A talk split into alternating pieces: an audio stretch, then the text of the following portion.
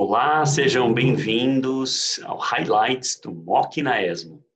Agora nós vamos falar de câncer de esôfago e estômago, os abstracts mais relevantes. E para apresentar esses dados, está comigo aqui o Dr. Lucas dos Santos, que é um dos oncologistas da BP, a Beneficência Portuguesa de São Paulo. Lucas, seja bem-vindo ao Highlights da ESMO. Obrigado, Dr. Buzaide. Não, eu não vejo mais estômago, esôfago. Você é um dos líderes no nosso hospital nessa área, escreve no MOC como primeiro autor.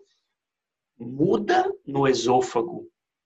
Vamos usar nível adjuvante para quem recebeu quimio-rádio depois opera, estilo Pacific de câncer de pulmão? Ou você acha que ainda não estamos prontos? Então, é, na minha opinião, muda.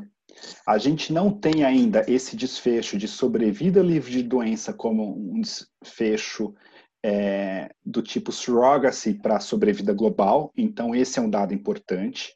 É, mas eu acho que dificilmente com esse hazard ratio que nós vimos e com esse incremento da mediana de 11 para 22 meses, eu acho que dificilmente a gente vai ver algum, algum resultado é, diferente em termos de sobrevida global. Então, eu acho que a gente já deve estar é, tá pronto para usar e discutir com, com os nossos pacientes. Foi aprovado por alguma agência regulatória o nível adjuvantoide aí, ou adjuvante? Não, ainda não. Ainda eu não. Acho, e, e, provavelmente eles vão pedir mais dados. talvez a gente tenha dados mais maduros de seis meses a um ano para a gente poder, é, para que as agências apreciem isso. Vamos falar de SEC de esôfago metastático é padrão ouro agora, químio com pembro, com CPS maior ou igual a 10, estou falando de SEC. Ou ainda não dá para. E acho que não aprovou para essa indicação ainda. Aprovou não? Não, ainda não. A gente tem aprovação após falha de quimioterapia de primeira linha.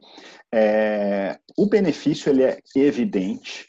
A gente sabe que o CPS mais alto tem um, um resultado melhor do que os pacientes que têm CPS mais baixo, mas só lembrando, o dado ainda está com eventos acontecendo, o estudo ainda está coletando eventos. Esses eventos podem dar mais maturidade a essa análise subgrupo. À luz do que nós temos hoje, eu não acho que a gente deva deixar de oferecer a imunoterapia combinada à quimioterapia no SEC de esôfago na primeira linha de tratamento. Lembrando que todos os hazard ratios estão à esquerda do 1. Por fim, estômago. O checkmate 649 a adição de nivo à quimioterapia, com K-POX, por exemplo, ou FOLFOX, aumentou sobrevida global, correto? Correto. Isso não é preto no branco, padrão ouro? Isso para mim é, né?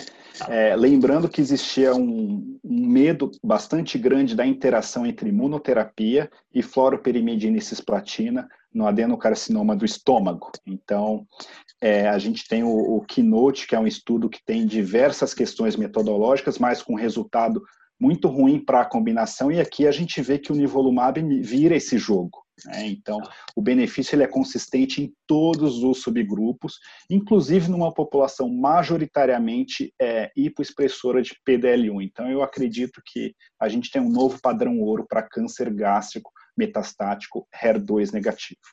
Aprovou na primeira linha isso ou ainda não também? Não, ainda não. Esses ainda resultados não. é a primeira vez que nós tomamos conhecimento. Eu acho que o FDA e o EMA é, nem tiveram tempo de analisar esses dados. Muito bom. Lucas, fantástico. Eu acho que a gente tem muita coisa practice changing. Nada ainda aprovado, mas eu acredito que nos próximos meses a gente vai ter aprovação nesses contextos. Muito obrigado, Lucas, pela participação. Muito obrigado.